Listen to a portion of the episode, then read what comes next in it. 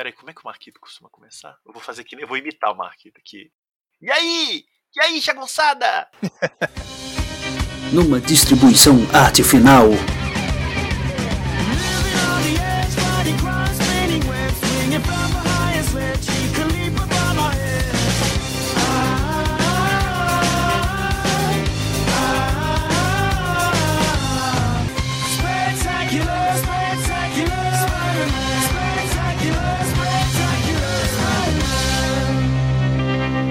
A Pilha do Aranha.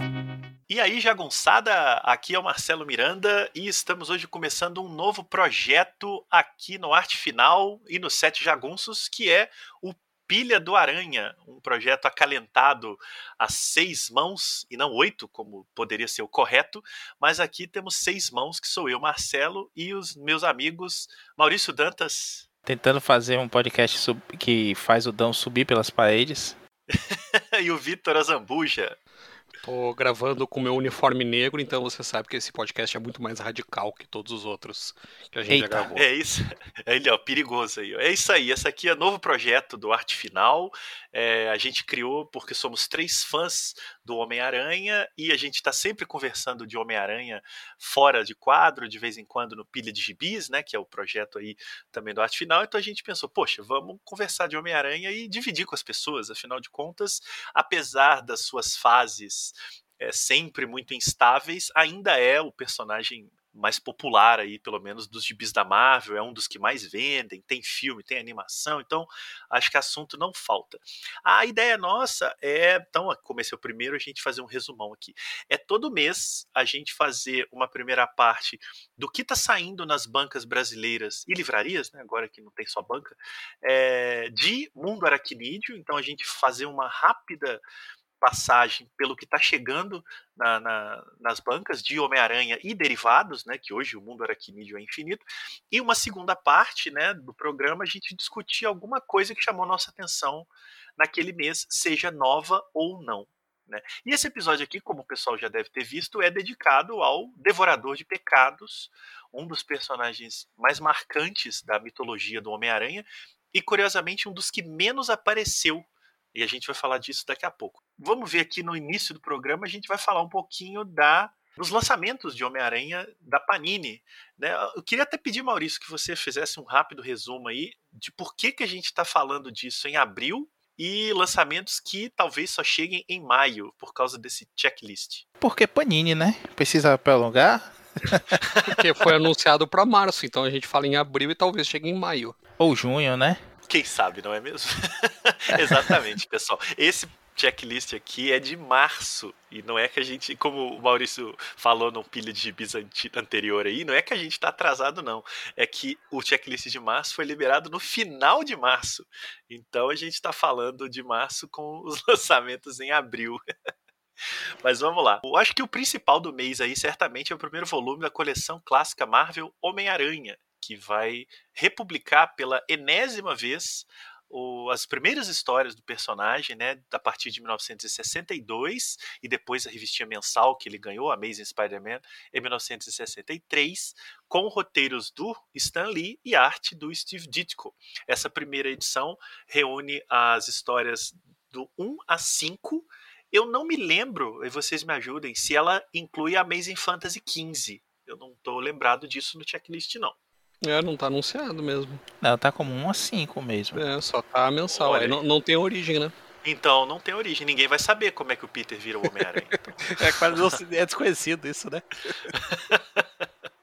Mas é curioso isso, né? Bom, alguém lembra quantas vezes a Panini começou uma coleção com essas histórias e não continuou? É só mais uma, né? Olha, Biblioteca Histórica Homem-Aranha, vendida a peso de ouro por aí na internet. Essa edição definitiva agora, Homem-Aranha. Eu acho que a. Eu não sei se é da 1 a 5, mas a origem com certeza saiu lá na coleção histórica Marvel, que teve 16 volumes de Homem-Aranha, né, Marcelo? Se eu não estou enganado. Nossa, é, eu acho que sim. Mas era fora sim. de ordem, né? E pegava é. várias épocas da vida do Aranha. Se a gente puxar Salvate, a capa vermelha tem um pouquinho dessas histórias. Eu me ah. lembro, isso aí eu li pela primeira vez na Abril, naquela coleção Classic Spider-Man, uma coisa assim, que era em preto e branco, o papel jornal vinha com a fita VHS do desenho. Não tinha Spider-Man. Collection. Spider-Man Collection. Spider-Man Collection. Em inglês mesmo.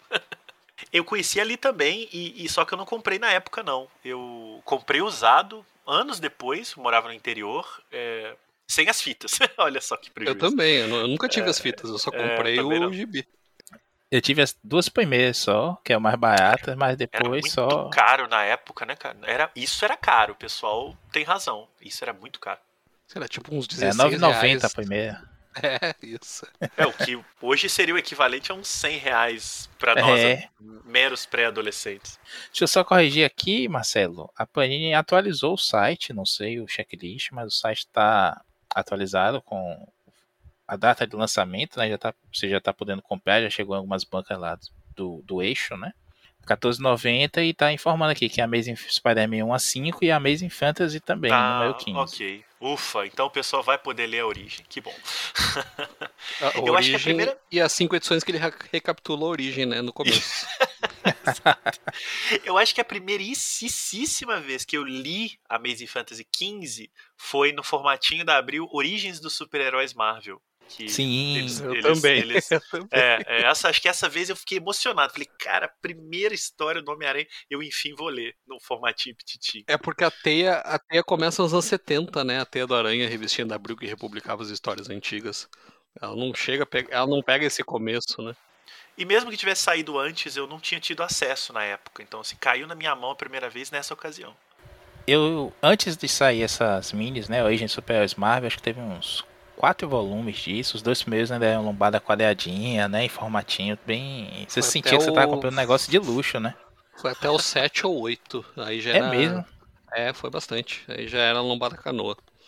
É, a- aí eu sei que tinha também umas histórias que já é recontar, recontando a origem, é, tipo o X-Men desenhado pela Jean Dorsema, recontando as primeiras edições, enfim, meio que bagunçou, mas o começo é bem legal. E antes disso ainda, a, a Bahia publicava solto algumas origens, né? Tinha aquela Isso. capa com aquela moldurazinha dizendo a história que você vai ler a seguir, a primeira aparição do personagem Isso. tal, é a origem do outro personagem, e aí via sempre como backup ali pra encher a, a edição. Isso era bem legal e infelizmente ficava solto na coleção, mas é uma época que a gente não se importava em nada com isso. O importante era Não mesmo. ter, né? E a gente lia É. tantas vezes que a gente sabia de cor qual é a capa da revista que tinha cada história. Então, É. Só, só pra eu dar o serviço certo, foi até a 8. Começa em 94, vai até Ah. 99. E uma curiosidade é que além da- dessa história. É, é exatamente isso que o Maurício falou. Depois eles começaram a- as histórias que recontavam as origens e não as histórias originais. E a 6, que é de 97, é com a saga do clone original.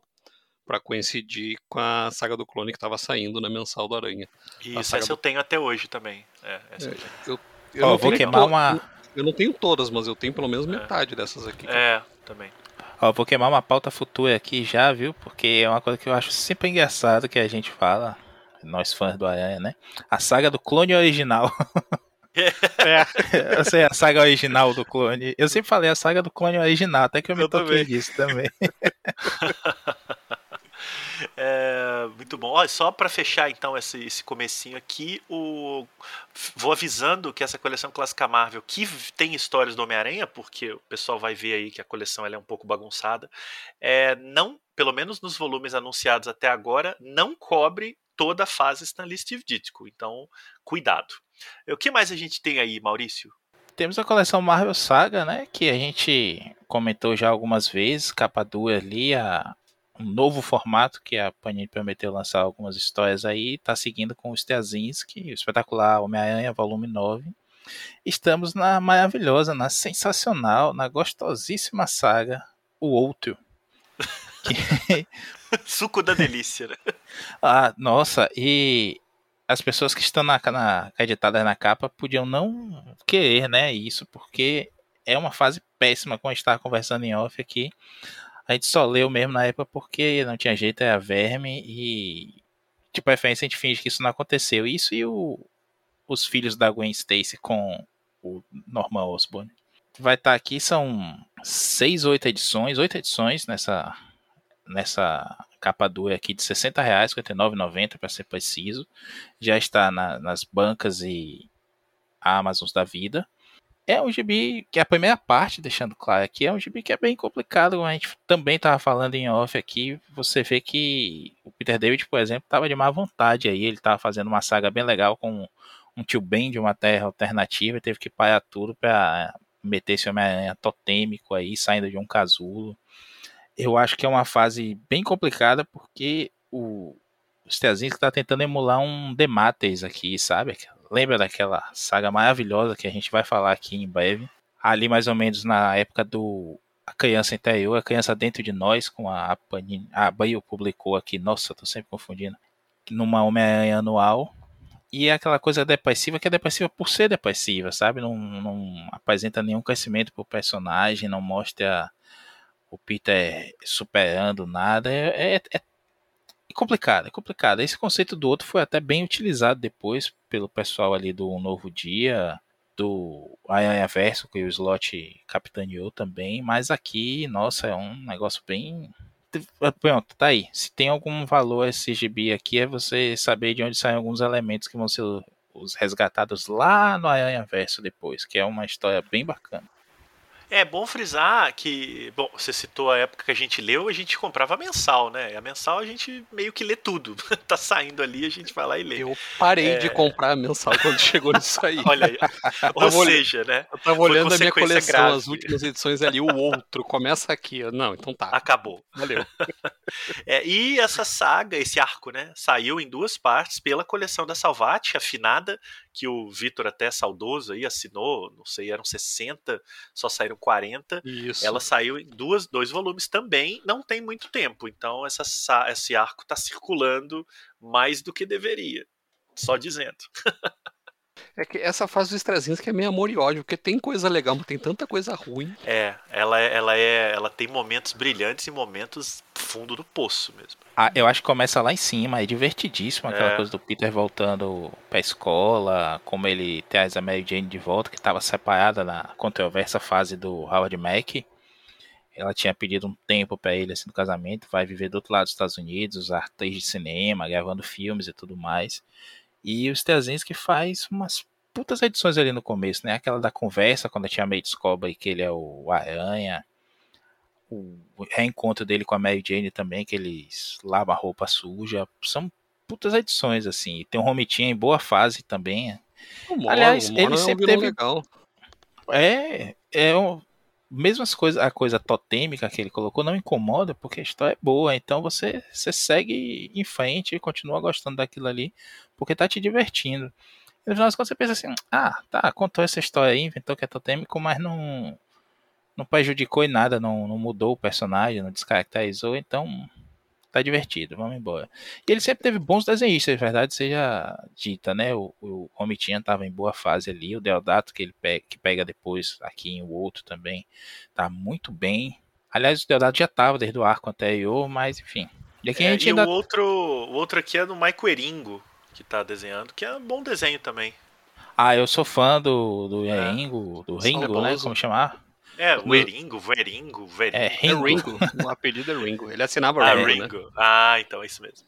Infelizmente, nos deixou cedo demais, porque eu adorava o teatro dele. É. Ele tinha até na, na Wizard um, aquele Basic Training, né? Tinha um dele ensinando a desenhar Homem-Aranha. Sempre que eu rabisco a aranha, eu faço o ovo, depois eu corto o ovo no meio para fazer o olho do aranha, como ele ensinava.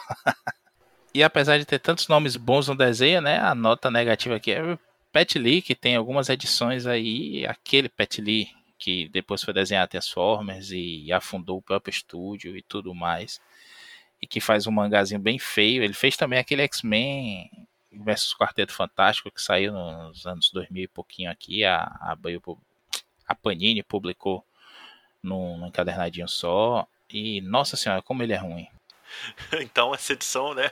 Mais uma para a lista do cuidado. Por fim aí, Vitor. Temos o segundo volume do Miles Morales no universo Ultimate. A gente comentou num pilha de gibis é, sobre o primeiro volume, né, com a origem do Miles ainda no universo Ultimate. E essa era uma das coisas que a gente estava questionando se teria continuidade ou não. Vai ter, coisa boa. É, esse volume tem histórias com o Venom, bem legal. É, a primeira história, sim, do Miles, é, sem estar à sombra do, do Homem-Aranha, digamos assim, e do tio dele, né, que é o mote do, do primeiro volume.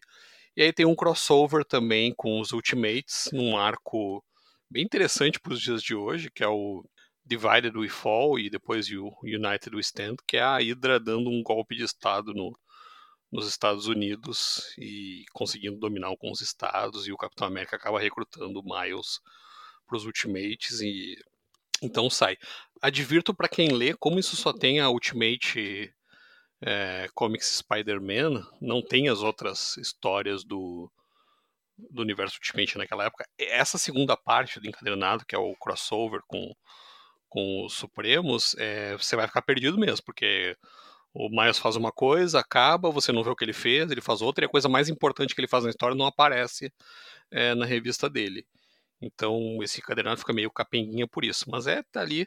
Se a Panini continuar, provavelmente mais uns dois ou três encadernados desse da Marvel Teens, que vem com um formatinho diferente, razoavelmente acessível para os padrões de hoje, é, vale a pena, porque você vai ter toda a fase do, do Miles Morales a, no universo Ultimate. O final é meio melancólico, já comentei isso antes.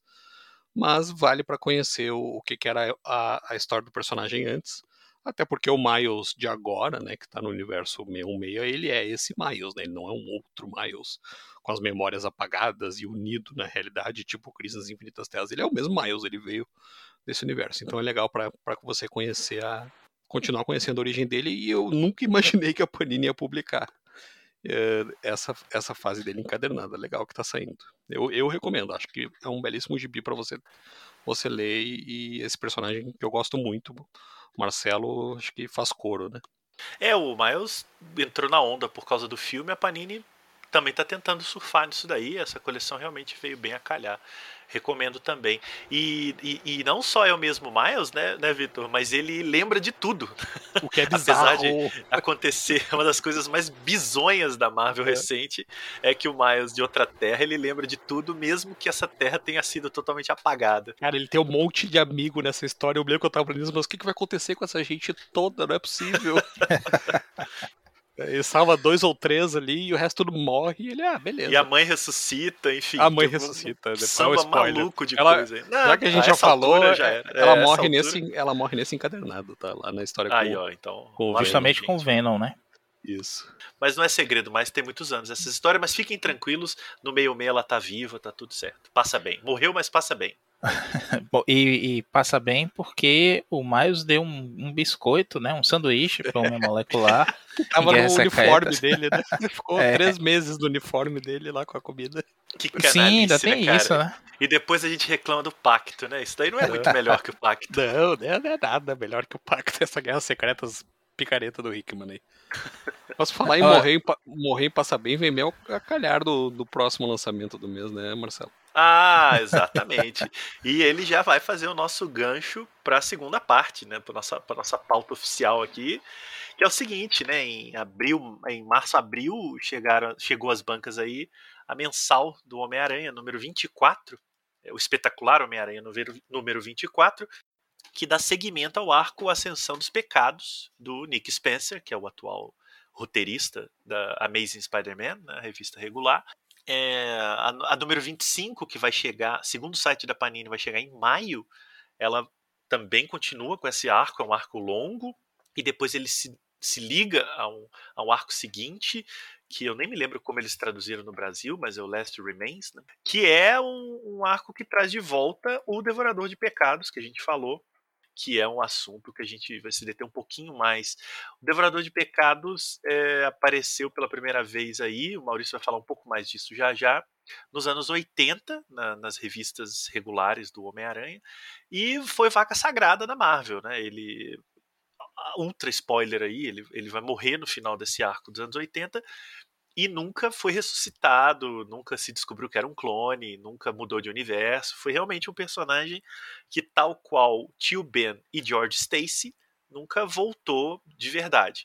Até o Nick Spencer, que está fazendo uma espécie de memorial do Homem-Aranha dos anos 70 e 80, trouxe de volta o Devorador de Pecados para alegria de uns e tristeza de vários, porque o que ele faz aí é um pouco complicado, para usar um termo do momento. Mas, Maurício, vou pedir que você fale o que foi o Devorador de Pecados aparecendo em 1984 nos gibis do Homem-Aranha. Que personagem é esse? Cara, inclusive, fazendo uma leitura aqui, nós temos, né, aquele volume que a, a Panini publicou aqui com a morte da Jean DeWolf, que é como sempre foi conhecido o arco do Devorador de Pecados no Brasil. E quando eu li da primeira vez ainda em formatinho da Abril, eu tinha a noção de que aquele personagem estava por aí há algum tempo e eu não tinha lido essas histórias e estava lendo a, a combinação do, do plot maior desse personagem. Mas o Devorador de Pecados surge de fato nesse comecinho aqui de, desse cadernado mesmo, né? de 2003, olha aí, já vão fazer 18 anos, já pode ser preso o nosso encadernado. O de capa preta? O de capa preta, 2003. Olha, eu tô com ele na mão aqui, mas ele tá tão novinho que eu, o pessoal fica reclamando, né, dessas capas cartão. Parece que eu comprei ontem. Ah, não, olha, pera aí, ó, faltou um 10 aí. É 2013, hein? Eu tô, ah, tô viajando. Não, e é papel, é, é, papel.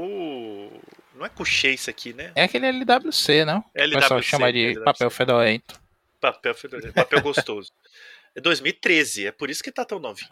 Pois é, o meu tava no plastiquinho também, eu guardo esses gibizinhos assim, é. mas capa cartão já, mas sempre bom botar no plastiquinho, né? Lembrando que foi pelo delicioso preço de R$ 21,90 em 2013. Quando eu li isso pela primeira vez e depois a gente vai pesquisar assim, tipo, pô, esse, curti esse gibi quando eu era pequeno, vou comprar agora no formato mais legal, e aí você descobre que da internet depois que o personagem apareceu ali, você fica mais impressionado ainda como se evoluiu a, a coisa do, do, do, plot, né, em pouquíssimas edições. A gente está falando de um encadernado aqui que tem a primeira e segunda parte, por assim dizer, da, da história do Devorador de Pecados, porque são dois momentos distintos aí, né?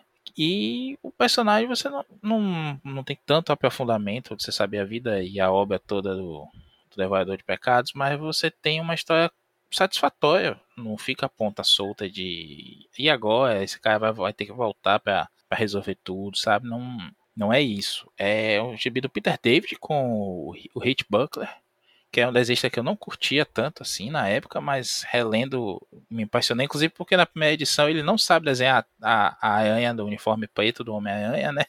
E a partir da segunda, ou o finalista deu um jeito, ou ele mesmo aprendeu e ficou bem legal. Eu não tinha reparado nisso. É muito é feio é um, Não é? Ele tem, dificuldade, ele é. tem dificuldades reais, né? É, ele fez, Até... faz ela pequenininha, aquelas pernas enormes, né? Até na capa mesmo tá meio feio assim, mas depois vai ficando mais legal ao longo da história. e não é uma, um arco da, da Amazing, que é o gibi principal do Aranha desde sempre. É um arco da Peter Parker, espetáculo Spider-Man, que é o terceiro título do Aranha, que foi criado em 76 o segundo é o Marvel Team Up, né? Que a gente já teve várias histórias aqui pulverizadas aqui e ali. Inclusive, recentemente no ônibus do Quarteto Fantástico do Burnie, saiu algumas histórias também, que o Aranha encontra o Quarteto, o Tocha, enfim. Mas esse já é o terceiro título, ou seja, o Aranha aí numa ascendente de popularidade, o próprio mercado também, né? Vendendo cada vez mais. O gibi é de 76, como eu falei, mas só em 84 que a gente vai ter essa história. Peter David estava fazendo algumas histórias separadas, assim, o gibi imediatamente anterior já é do Peter David. É o um encontro do Aranha com a, a, Vespa, mas não tem nada a ver, assim, nada que fosse um indicativo dessa história. Mas já começa com a gente tendo um flashback, assim, da vida da, da Jean DeWolf, que é uma policial, uma detetive da polícia em Nova York, que é a próxima do Aranha. Chegou-se a, a mostrar, assim, um, um interesse do, dela por, pelo Aranha, né? Também um romance, assim, uma admiração, enfim. O Aranha não sabia disso, não tinha consciência nenhuma do que estava acontecendo. E ele tem a notícia de que ela foi morta na, na casa dela e vai atrás do, do assassino. Ele encontra um detetive da polícia também que trabalhava próximo da Jean DeWolf, que é o Stan Carter. Se aproxima dele para investigar a morte dela. Existe todo um subplot aí falando de violência violência do dia a dia, violência crescente na, na grande cidade, né? A tia May com dos seus amigos e colegas de pensão, né? A tia May nessa época tinha uma pensão, outros idosos moravam com ela. O Ernie fala também que isso é um absurdo, é um pouco de preconceito. O Peter David sempre conseguiu colocar, né, dramas humanos sem ser panfletário, mas tratando bem o psicológico dos personagens. E rola uma grande espiral aí de vingança, no qual o homem caça literalmente o, Devorador de Pecados, enquanto o Demolidor aparece na história também, primeiro como Matt Murdock, salvando alguns criminosos lá que bateram a carteira e atacaram esse amigo da tia May. E é quando o Matt Murdock descobre que o Peter é o Homem-Aranha, né? Identifica o, o porte físico, o batimento cardíaco e tudo mais, pelos poderes dele, mas fica quieta, não, não se envolve nisso. E a gente vai tendo todos os indícios aí de que existe um, um criminoso que tenta se confessar, inclusive, como o devorador de pecados, tenta matar o JJ na, na, na redação do Clarim Diário, porque ele ouve vozes e as vozes dizem que JJ ia morrer naquela noite na casa dele, mas ele resolve antecipar isso para tentar matá-lo antes ou tentar fazer se escapar dessas vozes, né, evitar que o JJ fosse morto e tenta atacá-lo no Clarim, que é quando o Peter discretamente o salva e a gente tem a prisão desse personagem para descobrir apenas que estamos sendo levados para o outro lado, né? Que esse personagem, na verdade, é um, um louco que ouvia as histórias, as falas, né? Essas vozes que ele ouvia do seu vizinho, que é o policial Stan Carter, um ex-agente da SHIELD, que participou de um, um programa secreto de, aprimoramento, né? Mais uma daquelas mil, milhões de tentativas de refazer o sonho de super soldado. Ele vai enlouquecendo, ele vai sendo sensibilizado dessa violência crescente ao redor da sociedade daquela época, né, 1984, estamos falando aqui. E ele cria essa persona do devorador de pecados para caçar quem ele, ele reputa indigno, violentos, é, corruptos, enfim, ele mata um, um, juiz que é amigo do Matt Murdock, foi professor do Matt Murdock na, na faculdade, e é assim que o Demolidor entra mais na história, né, porque ele é morto na frente do Matt Murdock, que não consegue reagir sem entregar a sua identidade secreta, que hoje é um. A gente já comentou isso em outros programas, né? Principalmente no Pili Bis, como uma coisa mais relativizada da, da, identidade secreta dos personagens. Mas naquele momento é uma coisa muito forte. O, o Matthew hesita, o, o amigo dele, juiz, morre. Um balaço, né? O Devorador de Pecados. É uma figura estranha, não é uma coisa muito super-heróica. Ele tem aquelas máscaras de esqui roxa, com calças também roxas e um, uma camisa de manga longa, assim, parecendo um casacão, né? Verde, uma, roxo e verde, quase um, um Hulk.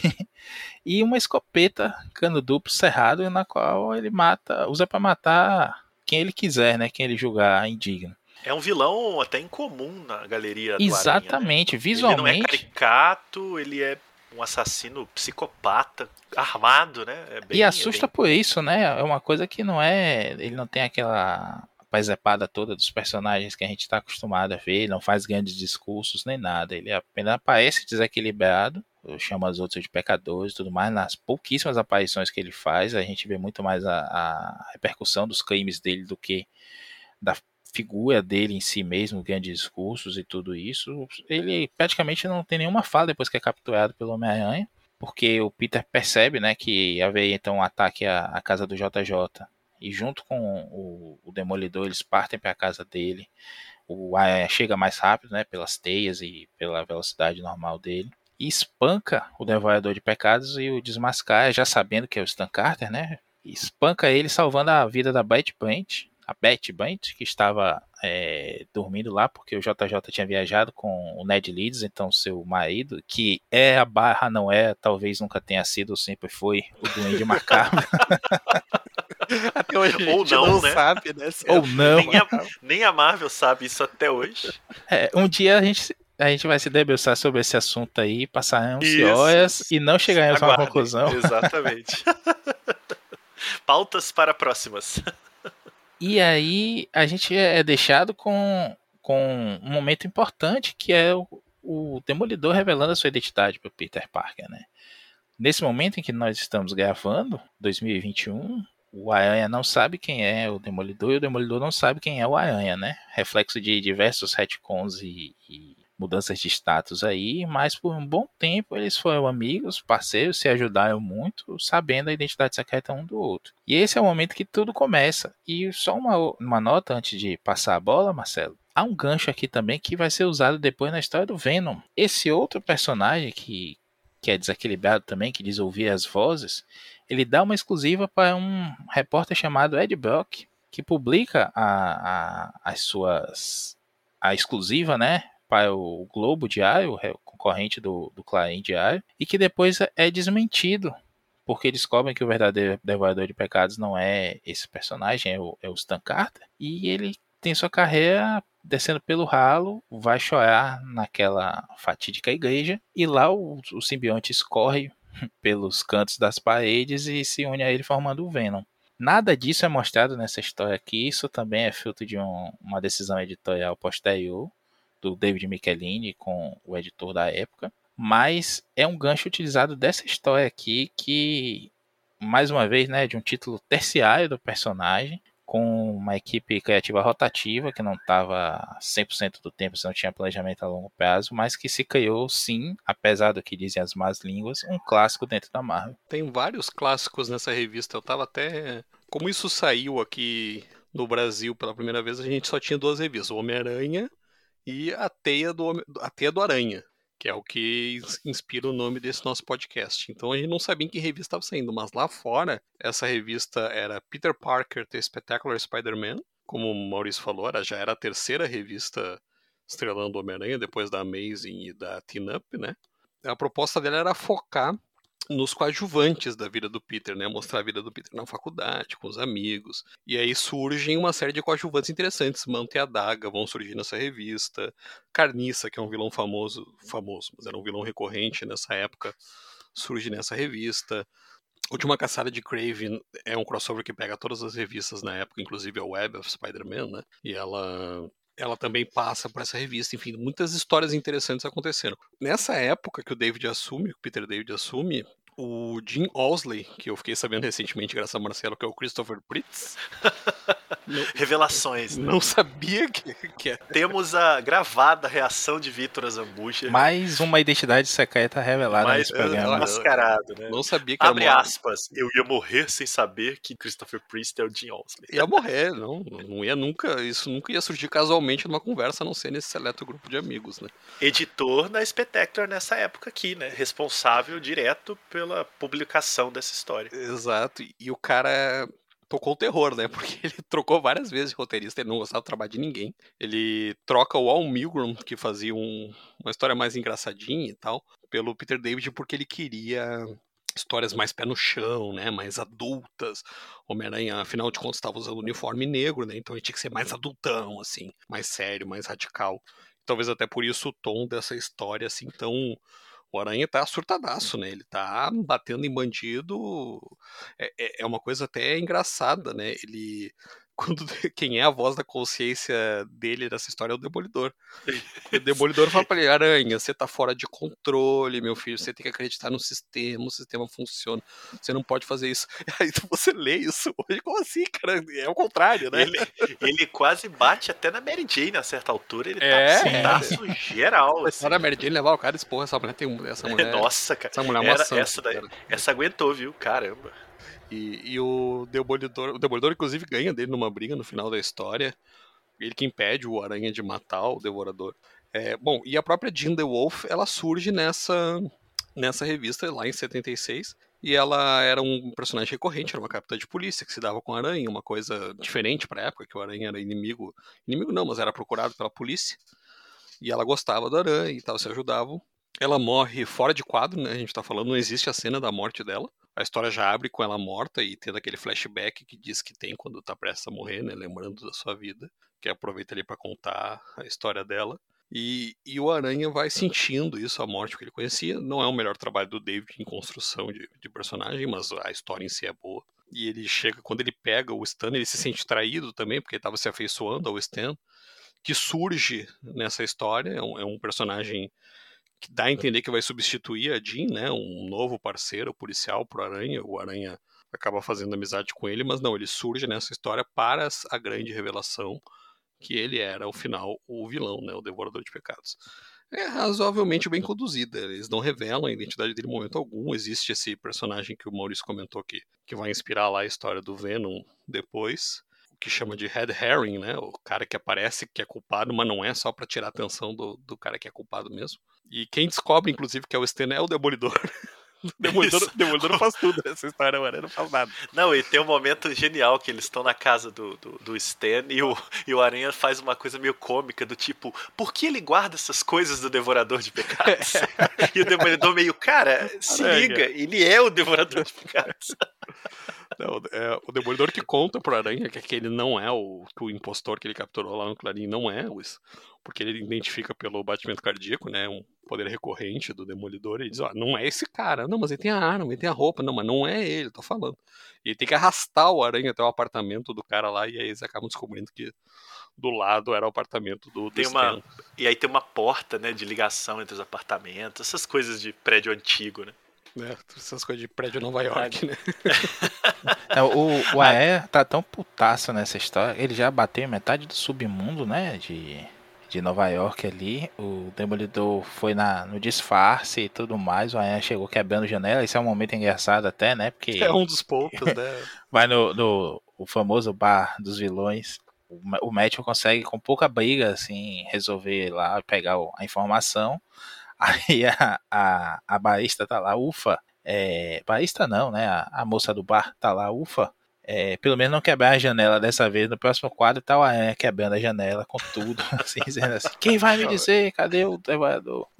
E o Aranha foi isca atrasada, né? Porque ele passa essa história toda investigando o que o Demolidor já investigou, né? Eles não Sim. conversam. Ele chega lá pra falar do rei do crime. Aranha, eu acabei de falar com o Demolidor. Se soubesse quem eu contava. Agora, por favor, dá pra você David- usar a porta da próxima vez. O Peter David tava afim de dar uma sacaneada mesmo nisso. Mas daí. o David, o David acaba dizendo que. Justificando, né? Isso tudo pelo estado mental do Peter nesse momento. Até o, o Demolidor vencê-lo. O próprio Demolidor diz assim: Ah, mas eu só consegui vencê-lo porque ele tava desequilibrado, não tava pensando direito e tudo mais. É, isso aí foi o Osley. Tenho certeza que foi o Diadão. Ele escreve isso aí. Ele só ganhou porque o Peter tava mal. Não é possível.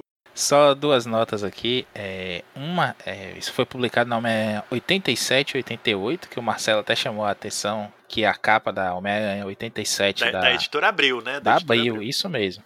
Já diz logo na capa quem foi que morreu, enquanto no original você vê o Homem putaço lá disparando a teia em sua direção e, dizendo, né, que quem matou minha amiga, não sei o que, agora eu vou atrás, nem que seja no inferno. E aqui já diz logo, alguém matou a Jane the Wolf e eu vou atrás de você.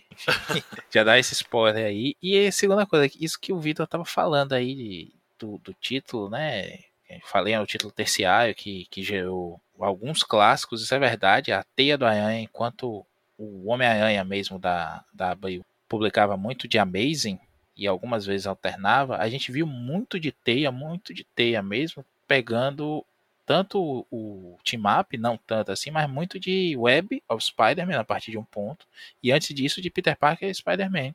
E por ser um título menor, a gente teve também a aparição de muita gente começando no, no mercado de, de gibis, como por exemplo o Frank Miller desenhando isso aí. Eu adorava algumas histórias que eu fui descobrir muito depois, que é dessa Peter Parker e Spider-Man, como essa do Carniça que vocês falaram, que tem o Frank Miller. Ah, uma com o Cavaleiro da Lua, a primeira vez que eu vi o Cavaleiro da Lua, que tem eles contra a magia, aquela magia, o, Sim. não a legal. mutante, mas o, A magia, né? Com é, dois magia, dias, assim. isso. Enfim, uma, uma cacetada de, de, de histórias muito legais né, dessa época que não tinha esse compromisso de, de vender tanto assim, que era o terceiro gibi, e se experimentava muitos artistas diferentes e tinha um monte de história fechada mesmo, em duas, três partes no máximo, e isso é muito legal. Acabou me formando como leitor do Aranha em alguns momentos mais até do que a Amazing. Não diminuindo de jeito nenhum o papel da Amazing, mas tem muita coisa aí. Recentemente, a, a Amazon colocou as versões digitais de- da Marvel Masterworks, as três primeiras do Peter Parker e Spider-Man, por R$ 7,90, R$ 5,90 por aí. E eu não resisti, acabei comprando, porque é um material bem legal mesmo e é gostoso de ler, pô. Histórias com o Escorpião, com Tarântula, toda essa série C do Aranha, assim, tá sempre lá e é divertidíssima. É, e dois anos depois dessa história que a gente falou, desse arco, o Peter David voltou ao título e voltou ao personagem, né? Ele deu uma sequência, uma espécie de parte 2 da, da história. Uma nota importante, né? Na época que foi publicado na Spectacular, Spider-Man, é, os arcos não tinham nome. Então esse arco passou a ser chamado A Morte de Grindelwolf por, por questões editoriais, né, para encadernados, e curiosamente ele vai ser republicado, está sendo republicado no Brasil pela Panini agora, né, em abril, maio, junho, né, quando, quando puderem, num, num encadernado capa dura, provavelmente para tentar pegar um pouquinho o público da mensal que, que tem o Devorador de Pecados de novo, só que eles mudaram o título, agora se chama A Saga do Devorador de Pecados, que é para chamar atenção para o vilão e não mais para Jim Wolf, porque o leitor de hoje que tiver lendo Homem-Aranha agora não faz ideia de quem seja Jean DeWolf, essa personagem. Né? Ela teve uma outra referência, inclusive pelo próprio Nick Spencer. Eu acho que na conspiração do clone tem alguma coisa dela, mas eu não me lembro. Mas é uma personagem que não ficou no, no imaginário mais é, repetitivo aí do Homem-Aranha, ainda que seja uma personagem muito, muito interessante. Então a Panini fez essa jogadinha aí, você vai encontrar como a saga do Devorador de Pecados. Ela costumava aparecer naqueles uh, painéis clássicos do Peter, lembrando todo mundo que ele conhecia que morreu, né? Que a cada. É, aí sim, tinha lá uma policial. A cada né? meia é. dúzia de edições aparecia todo mundo que morreu graças ao Peter, né? Culpa e é curioso, fica meio anacrônico. É, fica meio anacrônica a, a imagem da Jean The Wolf, né? Porque ela usava aquela boinazinha, com aquele cabelo é, bem anos 70, 80 e tudo mais. Aí hoje, quando você coloca aquilo, é, é mais. parece mais velho do que a Gwen Stacy, que já tinha morrido há tempos. Aqui mesmo, aqui mesmo eu tenho a ligeira impressão que ela foi publicada muito pouco, né? Eu até fiquei surpreso de ver que ela durou 10 anos nessa como personagem coadjuvante do Aranha, porque eu, eu li pouquíssimas histórias com ela viva. Eu lembro dela melhor morta, coitada. É. Mas, é, é mas pelo menos essa opção do, da Panini acaba com spoiler, né? Você tem que comprar a revista para saber é. o que acontece. Não, não que o spoiler de uma personagem que ninguém conhece seja exatamente um spoiler, mas, né? É, não, né? Pelo menos não tem ali no que vai acontecer. É, isso. Então, e aí, né, então vamos adotar o nome aí, a saga do Devorador de Pecados, porque essa nova edição da Panini publica o mesmíssimo conteúdo desse material que a gente está falando aqui. Então, o Peter David retoma a história na Spectacular Spider-Man 134 a 36. Então, são três histórias desse segundo arco, que é literalmente uma parte 2. Ele se passa um ano depois do final da, da história original, há uma referência a isso, ah, ele foi preso no ano passado, uma coisa assim, e retoma o Stan Carter agora sendo solto da prisão, né, eles detectam lá, um grupo de psiquiatras conclui que ele já não é mais uma ameaça à sociedade, que ele é um cara com problemas mentais e, e ele não vai cometer crimes, e o Peter volta a enlouquecer, porque de um lado ele ainda está puto com a morte da Jean e com todas as outras mortes que o Devorador provocou. Do outro, ele passa a se sentir culpado porque o Devorador de Pecados, né, o Stan, sai da prisão aleijado, ele tem que andar de bengala, ele não tem mais os movimentos, ele tem crises nervosas por causa de tudo que aconteceu, e ele está aleijado pela pancadaria que ele tomou do Peter na história original. E aí, assim, a gente pode induzir aqui que o Peter está sob efeito ainda do trauma do Craven, apesar do Peter David não fazer nenhuma referência a isso aqui.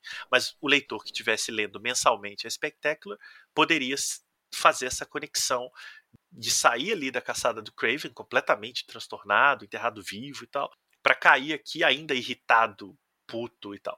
E aí tem uma coisa interessante, né, nos, nas três partes, vou falar mais brevemente delas, é que primeiro eles usam o recurso que já tinha sido muito usado com o Norman, de o devorador ser uma projeção mental do Stan, então ele fica ali do lado, meio como o diabinho, né? Dizendo, Stan, você precisa voltar, destruir os pecadores e não sei o que. E o Stan Carter vai conversando com aquela, com aquela imagem mental do lado ruim dele. Bem parecido com o que a gente viu repetir várias vezes do Duende Verde e do Norman. E outra é que o vilão dessas três histórias é o Electro, um vilãozinho bem chulé, né, da galeria do Homem-Aranha, muito legal, mas ele não tem nenhuma grande história envolvendo o Electro. E então ele é um pouco uma bucha aqui, né? Ele vai ele vai servir de contraponto à história que na prática é sobre o Peter tentando entender o que ele está sentindo em relação ao Stan se ele tá com ódio, se ele tá com arrependimento, se ele tá com raiva, e aí ele dá uns esculachos na Mary Jane também. E, e a história discute ainda mais até a questão da violência urbana e também da presença do Aranha na, na, na, no patrulhamento da cidade, ele é tratado é, ele é tratado como um covarde porque ele passa a se conter na porradaria por ter machucado o Stan, então ele passa a dar soquinhos, né? Ele chega a dar um supapo no Electro e, e o Electro fica bem e ele fica, poxa, eu, eu me contive e agora eu não consegui deter o Electro ele vai fazer besteira e tal. É, então é uma história que vai muito nessa pegada, bem focada no psicológico do Stan, com um final realmente, eu acho que para a época deve ter sido um pouco chocante porque o Stan, spoiler aí, né, para quem não leu, eu não vou entrar em tantos detalhes, mas o Stan arma uma situação em que ele vai se livrar da, da, da maldição do devorador de pecados entregando a própria vida ao delírio. Então, é, é, é uma ensino, é, é um assassinato a sangue frio, a polícia mata o, o Stan a sangue frio, mas é também porque ele provoca uma situação que faz com que a polícia é, o ataque. Então é, eu acho uma história bem legal, né? Em termos de evolução, ela é mais mais complexa ainda do que a primeira parte, na minha opinião, mas ela só funciona porque existiu a primeira parte. Eu acho que não dá para desvincular as duas, não. E tem desenhos do Sal Buscema, é para alegria de Marquito, que não está aqui entre nós para xingar o Buscema, o Buceminha, mas Sal Buscema, eu acho que arrasando aqui, mandando muito bem, sapecando no seu Buscema Punch e muito mais dinâmico do que os desenhos da primeira parte, né, do, do Rick Butler que eram legais, mas tem alguma coisa que. algum tipo de movimentação que o Buscema consegue fazer muito melhor. Ah, se eu fiz pela primeira vez, eu ia notar um, uma mudança brusca né, de estilo entre um arco e outro aí. Mas é bem isso que você falou mesmo, Marcelo. Adoraria ver o Rick Buckler fazendo um gibi mais pé no chão, sei lá, uma história policial mesmo, mais do que de supers, né? Ele tem um rostos legais, uma narrativa bem legal, mas o Buceminha, né, é gibizaço puro, assim, tanto o, top socão que ele dá, como você falou, quanto top a sequência. É muito bom. quanto as sequências todas de, de ação mesmo, a, o efeito de energia do Electro dele, por mais simples que seja, funciona muito bem. É quase tridimensional, né? Ele trabalhou ali com o Simonson no Thor, então aprendeu bastante disso também. E, pô, Chipsaço, quem não gosta de, de Salbucema não tem amor no coração, Marquito. Não gosta e... de chibi, né? Não gosta de chibi. É, não, não entendeu, né? Nada do que leu nos não, últimos é... 40 anos. Mas já tô deixando o Marquito aqui ancião, né? Já tá até vacinado da Covid nessa altura. Mas eu gosto muito desse segundo arco, mais até do que do primeiro. Eu li principalmente por isso, eu li o primeiro arco, o original, muito tempo depois de ter lido essa. Saiu aqui na UME 102, tá? E um pouquinho depois ali do casamento, da publicação do casamento aqui, né? Muito legal isso aqui, bicho. São três ediçõezinhas assim nessa revista que, que te matam de, de prazer de ler.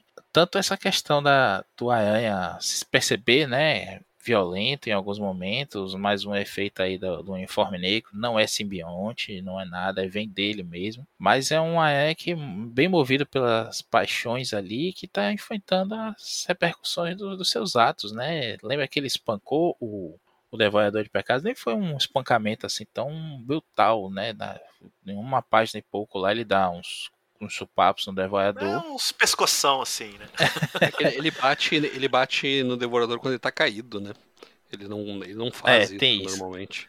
E faz discurso, né? E aqui a gente vê o reflexo disso. Ele tá manco, o Stan Carter tá manco, tá meio surdo de um ouvido, tá se tremendo e gago. De tanto o, o, o trauma físico quanto emocional, né? Imagine que ele é um cara que já estava perturbado, com seus problemas todos lá, é, agravados pelos testes da Shield, né? Que ele, lembrando que ele foi um operativo da Shield, foi uma cobaia lá. Ele tinha de certa forma uma força aumentada e tudo, mas ele apanha feito mala velha ali, apanha feito marquito em dia de pagamento lá na Caixa Econômica. Então, então ele fica destruído psicologicamente. Claro que isso não é tão aprofundado assim, é apenas transmitido através da da persona, né, que começa a conversar com ele do devorador de pecados no, no, uniforme roxo e verde, e ele tá lá com roupas civis até o final. Mas tanto o final, que não é feliz da história, quanto os questionamentos todos são muito bons e tem um, um humor leve ali, né? Principalmente nas interações do Peter com a Mary Jane. A Mary Jane é uma santa, realmente, como vocês disseram. Ela leva o jornal para ele em um momento lá, quando ele vai abrir o jornal, o jornal tá todo recortado, porque são todas as notícias do ar que ele e fica aí a puto lendo, e ela corta para ele. É, eu lembro muito dessa cena. E uma curiosidade também, essa capa é famosa, porque tem um erro, né? Assim, um, um erro de concepção, porque é o, o devorador segurando o menininho, dizendo que se afasta é, ou eu estouro os miolos dele, e o, o, o sinal do aranha lá refletindo, batendo neles, né? E a parte dos olhos, a parte preta, tá só até acejada. O Eric Larsen, há uns três meses aqui antes da gente estar tá gravando esse, esse podcast, mostrou até essa capa e disse: Ó, oh, como está errada, a colorização devia ser assim, assado tudo mais. E eu não conhecia essa capa. Eu tô vendo essa capa agora no Guia dos Quadrinhos aqui enquanto a gente conversa. E tô me tocando que a capa foi essa da edição nacional agora, porque a minha edição, que eu não sei qual foi a origem, não tinha capa. Eu acho que eu ganhei de algum colega do colégio, porque não tinha capa, ele me deu. E eu sempre guardei ela sem capa, mas eu adorava essa história. Nunca achei de novo na, nas bancas para comprar nem nos sebos, justamente porque todo mundo adorava essa história. Mas é, é um, uma capaça, né, bicho? Não tem como você não chegar na banca, tá folheando lá, você gurizinho, não pedir pro seu pai, pra sua mãe, ou meter a mão na mochila, procurar em todos os bolsos da sua mochila, se você não acha umas moedinhas, para comprar esse gibizinho aqui. Hoje não sei se passava, hein? É um, é um cara mascarado apontando uma escopeta para uma criança amarrada. E ameaçando estourar os miolos dela. Isso, é. essa capa é da pesada. Eu vi o Larsen comentando, ele até fala que isso aí foi opção editorial, porque o certo seria o que? O, a luz vermelha do sinal aranha, que é uma lanterna, né? Com o rosto dele tipo um bate-sinal, só que é o sinal aranha. Eu achava isso muito esquisito. Adorava isso. Tentei fazer uma vez. Ele, ele, usava de lanterna, né? Ele usava e é a luz vermelha. Essa cena não tá no gibi quando o Devorador faz isso. O Peter tá lá batendo no Electro, né? E chega depois. E o Larsen fala: o certo seria você tá vendo a luz vermelha no corpo do, do Devorador de Pecados e do menino, né? Só na parte branca que estaria você vendo as cores. Só que aí, editorialmente, eles quiseram dar destaque pro personagem no desenho e aí optaram por colorir o personagem como se ele não tivesse sob efeito da luz, que fica estranho. Mas eu nunca reparei, eu tinha o gibi com a capa original, o meu tava com a capa, e, e nunca reparei nisso também. Achava que, sei lá, por algum motivo sinal deveria estar atrás dele mesmo, como a gente não entende nada, né, de desenho. Eu só queria comentar duas coisinhas muito rápidas. É, essa história, a segunda parte, ela é até melhor que a primeira, porque ela é mais estruturada, né? A primeira vai meio que para todo lado. Ele aborda várias coisas. Ela acaba no meio da última edição e aí o, começa lá o, o, o Peter a contar o que aconteceu na vida dele depois disso. E eles dão um jeito de introduzir, ele tem que resgatar lá o devorador de uma turba ensandecida. E ele não quer resgatar, e o demolidor diz não, você tem que resgatar. E aí chama ele de Peter, e aí que eles veem que. E aí o Peter vê que ele sabe a identidade dele, o demolidor, por uma questão de lealdade, conta dele também, né? Como você colocou aí, que eles descobrem a identidade um do outro. É, e essa história é mais autocontida, o desenho é melhor, a ação é melhor, ela flui melhor. Mas o Peter David ele foi demitido pelo Jim Shooter, não foi pelo Jim Osley. O Osley na verdade, ele, deu uma, ele era o editor da revista, mas o Jim Shooter era editor-chefe. E o Osley até falou que o Shooter não gostava do trabalho do, do Peter David. Ele foi demitido depois dessa revista. Só uma outra coisa que eu queria comentar, eu preciso comentar. Eu já gravei uma vez, anos atrás, um podcast sobre essa saga. Eu preciso falar isso. É o jeito que o Aranha descobre que o Stan foi agente da Shield. O Stan tem uma foto autografada do Nick Fury na mesa. Eu nunca entendi isso por Deus, a história toda do Tona lá. Aí você olha, você tá, você, o pessoal tem foto da família, tem uma foto do Nick Fury. Aí você olha, ah, ele e o Nick Fury eram amigos pescando, né? Alguma coisa assim. Não, é uma foto do Nick Fury, assim, o rosto dele sorrindo, autografada, beijinhos, Nick Fury.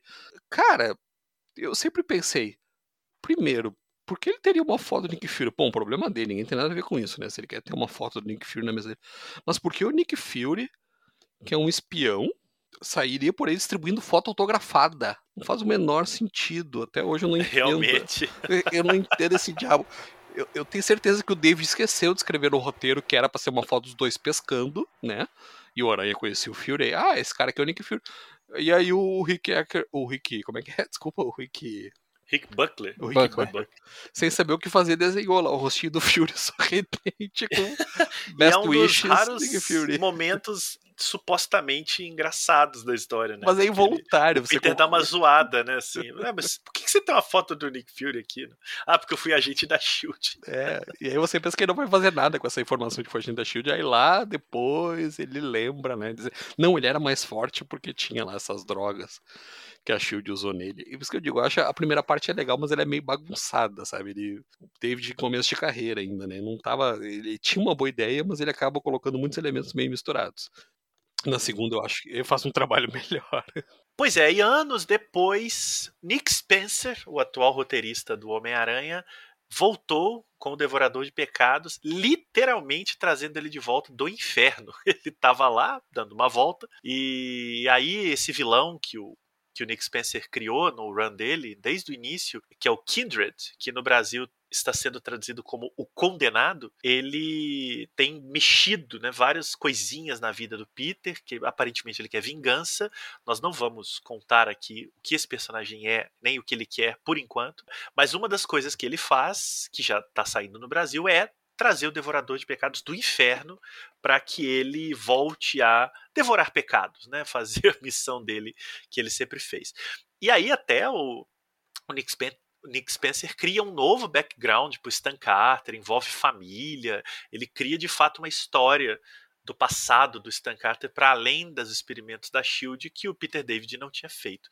Saiu, né, na Amazing Spider-Man com o título Sins Rising, né, no Brasil Ascensão dos Pecados, e é uma história que emula um pouco, eu diria, muito mais o estilo do J.M. DeMatteis, com aquele Peter desesperado, sofrendo, preocupado, morrendo a qualquer momento, do que esse ritmo é, é, muito história policial, esse ritmo mais agitado e empolgado que eram as histórias do Peter David. Então, o Nick Spencer me parece fazer uma mescla aí da melancolia do Dematteis com a, a, agilidade do Peter David, usando um personagem que estava absolutamente morto, enterrado, é, e ele volta com poderes sobrenaturais, ele pode, ele pode absorver os pecados de quem ele ataca. Então a, a, ele acaba chegando com uma certa missão de limpar o pecado do mundo. E aí, quem ele ataca com aquela arma, agora ele usa uma arma mágica, ele fica com os pecados da pessoa, ou seja, ele vai ficando mais poderoso, mais violento, e a pessoa passa a virar uma santa, né? Ela passa a ser uma pessoa que sente culpa por todo o mal que provocou.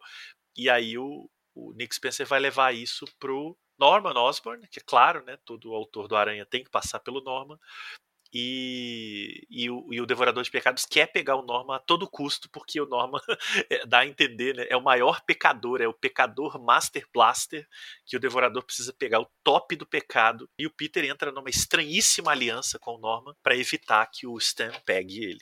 É, essa história está saindo, né, como eu disse, e é um arco bem longo, esses arcos do Nick Spencer são bem longos e um pouquinho atrapalhado, né? Eu não sei o que vocês acharam, a gente pode falar bem rapidinho dele. Rapaz, eu gosto e desgosto. Aliás, essa é a, esse é o meu resumo da fase do Spencer. Eu acho ah, que Spencer também. É bom, mas não é. Não é, mas é. Tem coisas muito legais, a gente já falou isso diversas vezes aqui fora da gravação, né? O Dãozinho já brigou com a gente por estar tá queimando pauta, mas olha a pauta aqui, Dão. e, Falta grande. Sim, é, olha.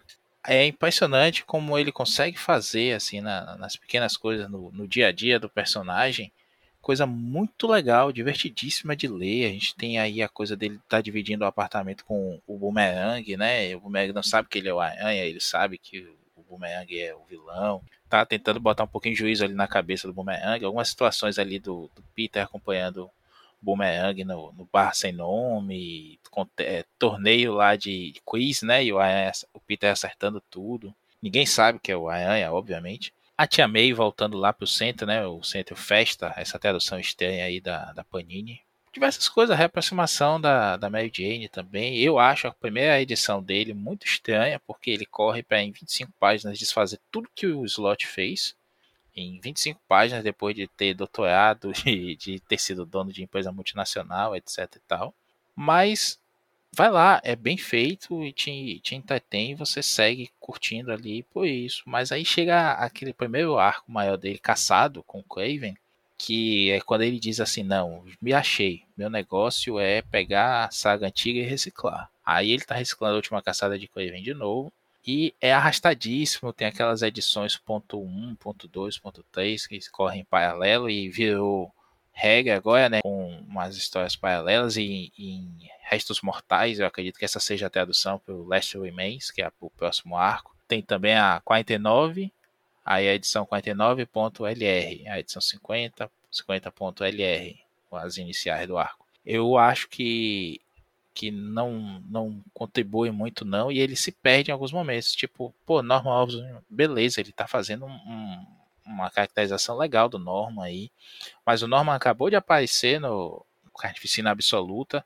achando que é o Cletus Cassidy, porque ele tinha aparecido no, na despedida do, do Slot, vestindo o, o simbionte, né, do Carnificina, e ficou lá o Códice e teve essa ligação toda com o Venom e tudo mais. E também tinha aparecido um pouquinho antes lá na, no Cidadão Oswald também do Slot, enfim. É um personagem que está sendo muito usado, toda hora muda o status, você não sabe o que é. Pô, da última vez que eu vi o, personagem, ele estava preso em Ravencroft depois do, do Carnificina Absoluta e agora ele já é o no, em um especial mudou tudo, ele já tá ação de novo, ele já virou de interno de Ravencroft para o diretor de Ravencroft, né? Ele é o, o chefe do asilo Arkham da Marvel, de repente. assim como ele foi dos Thunderbolts e tudo mais. Nada pega nele, né? Pode acontecer a maior miséria, ele ser culpado de qualquer coisa, mas daqui a dois minutos ele tá esquecido. Ele é um político do centrão do universo Marvel, por assim dizer. Eu acho que essa saga começa muito bem, apesar de eu não gostar dessa coisa mais sobrenatural do Devorador de Pecados, essa justificativa aí que ele dá. Tem uma ediçãozinha especial, né? Que já saiu aqui no Brasil, acho que na edição do mês passado. Já, já. É o prelúdio para a Ascensão dos Pecados. Essa Pronto. é legal. E aí conta a história que existe o, onde o Stan morava quando era pequeno, tinha a lenda desse devorador de pecados que ia lá tirar o pecado das pessoas e tudo mais. E aí coloca essa coisa dele tirar os pecados e os poderes dos personagens, né? Então ele meio que limpa mesmo a consciência dos personagens com esse poder que o condenado, outra tradução complicada aí da Panini, condenado é para ele esse poder e ele vai atrás do, dos vilões, ele pega aquele overdrive, né? Não sei como ficou traduzido aqui no Brasil, acho que foi esse mesmo, né, Marcelo? Isso é de meses, mas ele vai pegando os poderes de vários vilões, assim, limpando a mente deles, inclusive de grandes vilões aí da Marvel, não vamos dar esse spoiler aqui. A edição nova é uma edição comemorativa, até está comemorando a edição 850 da Amazing, né? Que eles estão usando aquela numeração legado. Estou olhando aqui no site da Panini, essa edição está prevista para sair agora, primeira, agora não, né? Primeira quinzena de maio. Enfim, eu acho que o saldo é positivo, sim. Eu gosto e não gosto do fato dele estar tá pegando ali os arcos antigos, né? Ele já reutilizou o personagem da saga da plaqueta ancestral já reutilizou a última caçada de Craven né, e daqui a pouco ele vai pegar o Venom também, porque o, o Don Cates está deixando o título daqui a pouco e ele vai fazer alguma coisa com isso. Ele segura bem a onda, ele como como escritor é um bom síndico, sabe? Tá mantendo a, a casa em ordem ali para não cair o preço do, do aluguel, para não reclamar muito da vizinhança. Mas eu não vejo ele como grande escritor ainda do Aranha, não competente sim, mas não grande. E essa saga para mim vai nesse caminho aí. E para mim ela tem um problema, né? É spoiler, mas não é, gente, porque eu não vou contar aqui o que é, que ela não acaba aqui, ela acaba num gancho absurdo para o próximo arco, que é esse Restos Mortais, e que, sei lá, eu, eu achei meio picaretagem do, do Spencer. O que, é que vocês acharam? Não, e, e que Restos Mortais que também não acaba, né? o Spencer está fazendo arcos é, que, na verdade, puxam outras histórias, mas ele não resolve nada. Mas, Vitor, diga lá. Eu concordo. Eu acho que ele se trai é, justamente tentando trazer alguns elementos, né? Ele usa o Devorador de Pecados. Esse prelúdio é muito bom. Eu gostei muito dessa história. Ele dá uma origem, né, pro Devorador de Pecados. Só que aí ele, ele traz porque ele gostava. Ele comenta que o, o, o, editor da revista comenta que o Nick gostava muito dessa história e tal, ele queria usar esse personagem, então liberaram para ele. Só que ele transforma o Devorador de Pecados num, vilão comum, sabe? Que outra editora a distinta concorrência tem um vilão parecido com ele, os X-Men têm uma personagem parecida com ele. Ele não é mais aquele serial killer, é, não é só os poderes sobrenaturais. Mas ele sabe, ele não faz nada com o personagem. Ele só estabelece a premissa, ah, o personagem limpa os pecados. Ele literalmente devora, né?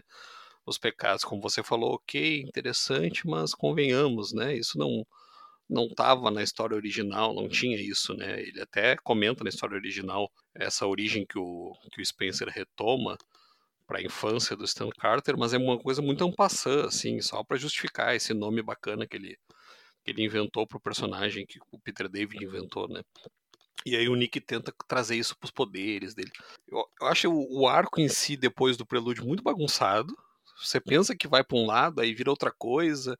Aí você pensa que ele vai explorar um aspecto, ele já vai para outro lado. É, e o arco seguinte é melhor. Eu até comentei com vocês em off, né? Olha, eu não sei se eu vou continuar comprando a revista se não melhorar. Eu peguei o arco seguinte para ler e, e, realmente dá uma, dá uma dá um up assim, né? Dá uma melhorada. Você vê que o Nick Spencer tentou usar o personagem porque ele gostava, aí não soube muito bem o que fazer com ele. É, tem outros momentos constrangedores na revista também envolvendo os coadjuvantes que eu não, não vou comentar para não dar um spoiler desnecessário. É, esse arco, esse arco do Devorador dos Pecados eu não gostei, mas eu acho que ele emenda, como o Maurício falou, num gancho ridículo, né, sem sentido nenhum. Mas enfim, emenda num arco um pouquinho melhor esse que a gente está apostando em restos mortais. É, eu não sei como ficou o Overdrive, mas se fosse eu, ia ficar tunado. Ia ser esse o, o nome do personagem aqui no Brasil, se dependesse de mim. Tunado. Né? Vote aí se você concorda na enquete que a gente vai botar no site. Quase isso, viu? Vi aqui, ele ficou turbo. Turbo, olha, sem graça. Tinha uma turbo lá nos Novos é. Guerreiros. Tunado é. é mais espirituoso. é que nem o, o, o Kindred, né? Que, pra mim, se fosse, principalmente um nordestino assim, tinha que ser é um aparentado, é alguém que é relativamente próximo de laço sanguíneo, enfim. Então, pra mim, eu colocaria paeia meu pai, é meu, meu parça, eu sou o parça, sabe? é, mas por muito tempo nos fóruns de internet aí, quando essas revistas começaram a circular, né, antes de sair no Brasil como condenado, os fãs aracnídeos aí estavam chamando ele de lacraia. É o melhor. Que é melhor sensacional. Né? É, tem tudo a ver. Você, ouvinte, que conheceu Kindred, vai concordar que lacraia é um título maravilhoso. E como você disse, Marcelo, ainda tem a ver com essa coisa dos vilões de título animal, né? É, a coisa totêmica Lagarto, que o escorpião. Que o, o Straczynski vai depois justificar dizendo que o, né, os, os inimigos do Homem-Aranha são todos derivados de animais, né? então ele devia ter pensado nisso em algum momento da vida dele.